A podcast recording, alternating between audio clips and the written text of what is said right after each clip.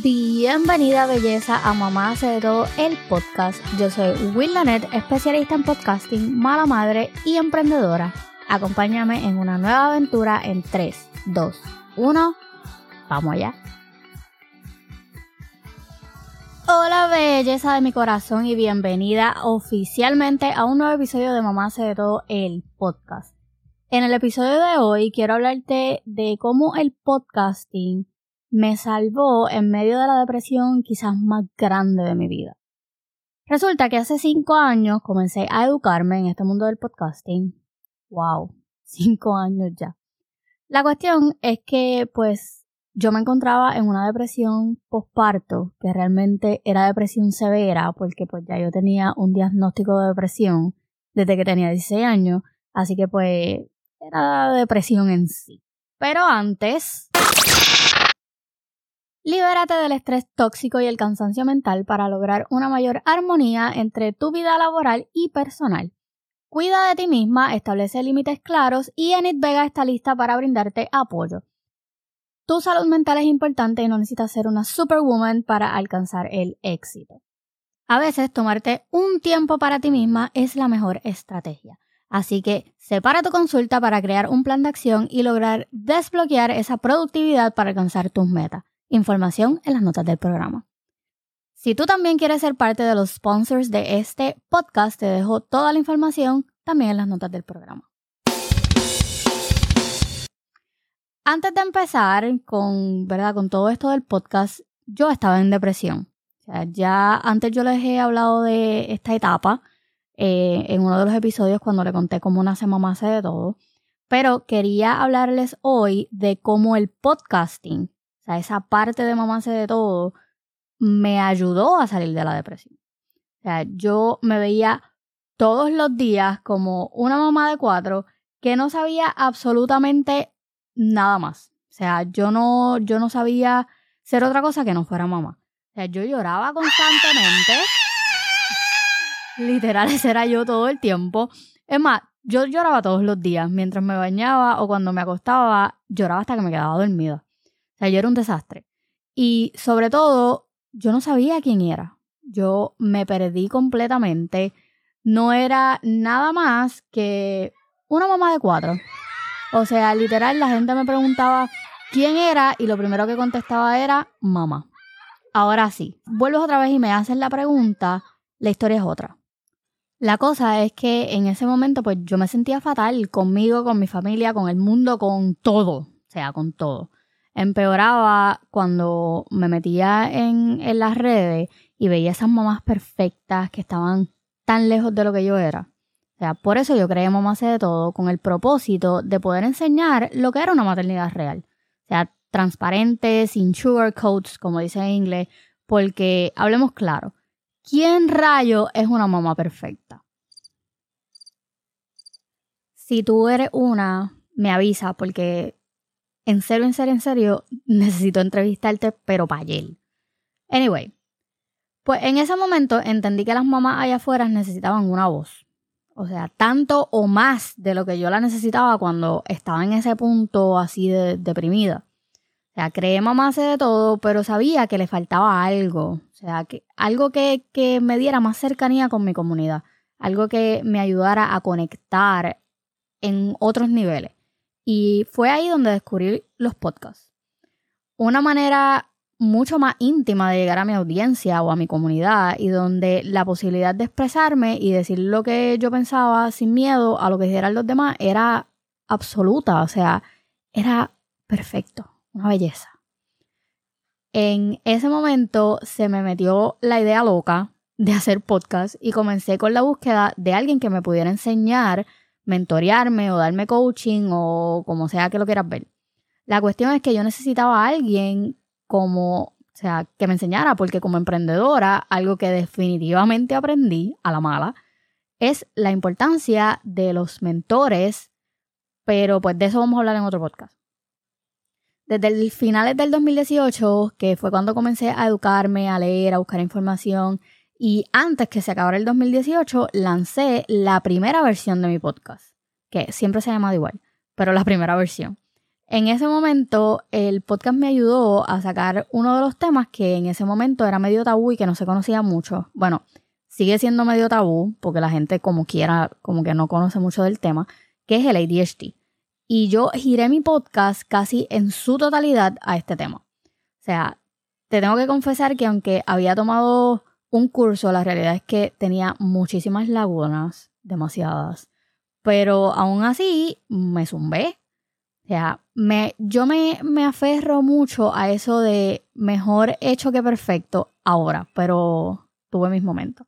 La cuestión fue que en ese momento yo me tiré de pecho.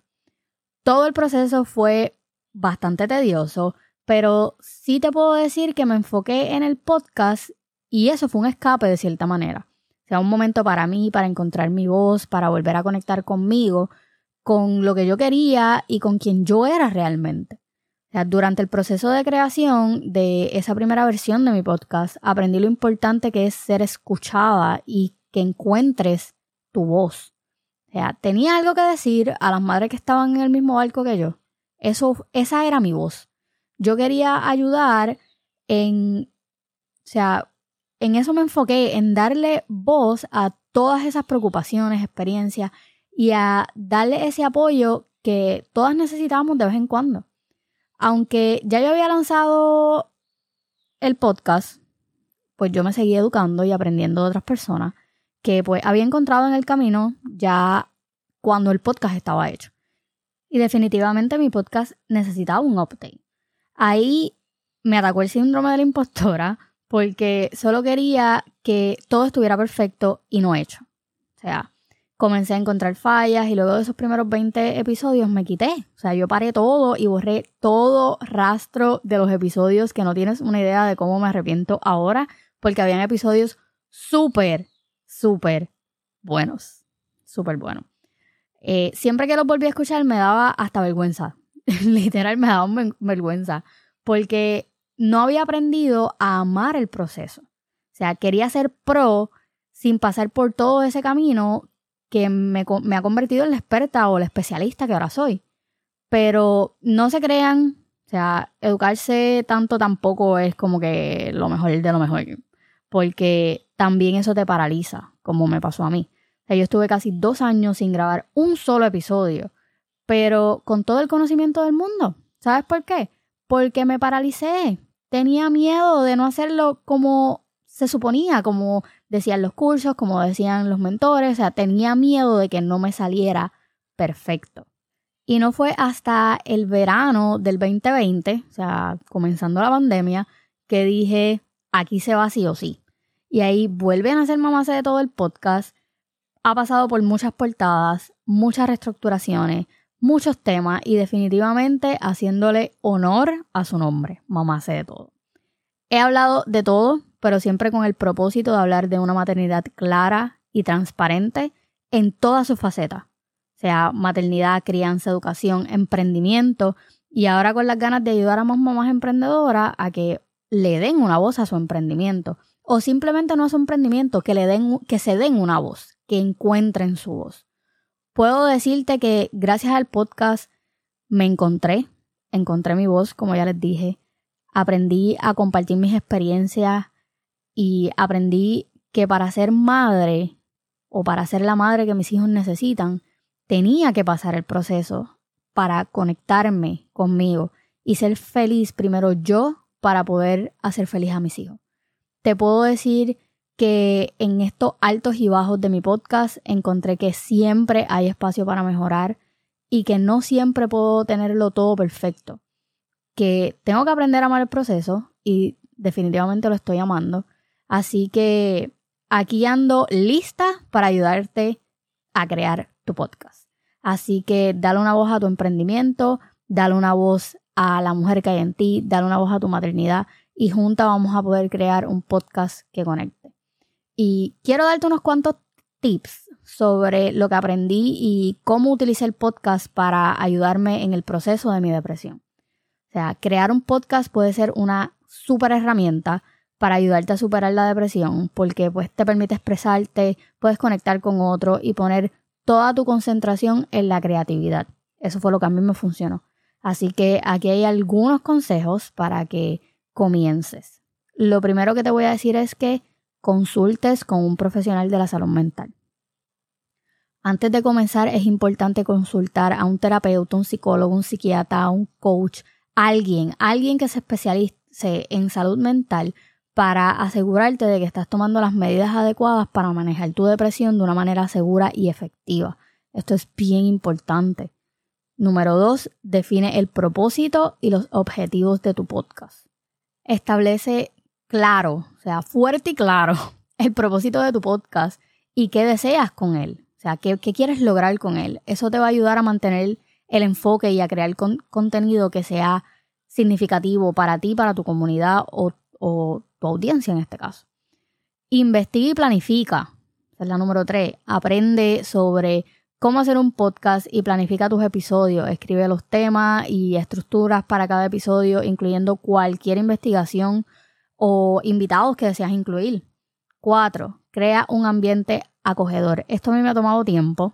He hecho 40.000 sets diferentes hasta lograr algo que realmente vaya conmigo y me haga sentir en paz. Así que asegúrate de que tu espacio de grabación sea cómodo y te haga sentir relajada. Esto te va a permitir concentrarte y poder compartir tus pensamientos y experiencias de una manera muchísimo más efectiva. 5. Aprende a editar y a producir. Esto es lo que más trabajo toma, pero es posible. Así que adquiere habilidades básicas de edición y producción de audio para darle a tu podcast un sonido profesional y atractivo.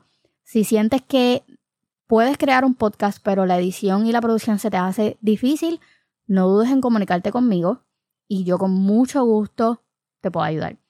Sé auténtica y comparte tus experiencias. No hay cosa que tu comunidad odie más que una persona falsa.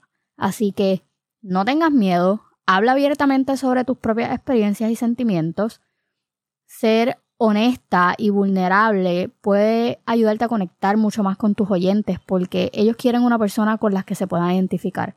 Así que sé honesta, sé abierta y eso te va a ayudar a conectar mucho más o de manera mucho más profunda con tu audiencia. Ofrece apoyo y recursos, o sea, comparte información y recursos que te hayan sido de utilidad sobre, vamos a poner que vas a hablar de la depresión, pues comparte recursos útiles de la depresión y del bienestar mental, como, qué sé yo, sitios web, organizaciones de salud mental o libros que tú recomiendes o otros podcasts otra cosa que realmente a mí me encanta hacer en mi podcast es invitar a expertos y a personas que han tenido experiencias similares a las mías. O sea, considero invitar, no sé, profesionales de la salud mental, si vas a hablar de depresión como dije, o otras personas que hayan superado la depresión a compartir sus conocimientos o cualquier tema relacionado con lo que tú quieras hablar en tu podcast. Establece una rutina y sé consistente. Mi amor, esto es como el primer mandamiento de los podcasts tienes que mantener una rutina y consistencia. Mantén un horario regular para grabar y publicar tus episodios. Esto definitivamente te va a ayudar a mantenerte comprometida con este proyecto y a generar una, una audiencia leal porque esperan tu podcast, tus episodios. Número 10, no te presiones por la perfección. Fue un error que yo cometí al principio, es un error que yo no quiero que tú cometas. Así que aprende a aceptar que no todos los episodios serán perfectos yo inclusive he grabado episodios sin micrófono en mi salón de clases con un eco horrible, pero pues para eso es la magia de la edición. Así que no esperes que todos sean perfectos y que está bien que cometas errores. La clave es aprender de eso y seguir mejorando porque, como te dije ahorita, siempre hay espacio para mejorar. Recuerda que la recuperación de la depresión es un proceso también y es algo que no pasa de la noche a la mañana. Aprende a amar el proceso Aprende a cuándo es que necesitas ayuda, no te encierres y por favor busca una persona en la que apoyarte. Bueno, eso es todo definitivamente para el episodio de hoy. Eh, no olvides suscribirte a este podcast y compartirlo en tus redes sociales y etiquetarme. Así llegamos a más mamás que necesiten escuchar este contenido. Y recuerda, lo más importante, como siempre te digo, bríndale una sonrisa a todo aquel que te pase por el lado amargado porque tú tienes el poder de cambiar para positivo el día de alguien. Nos escuchamos la próxima.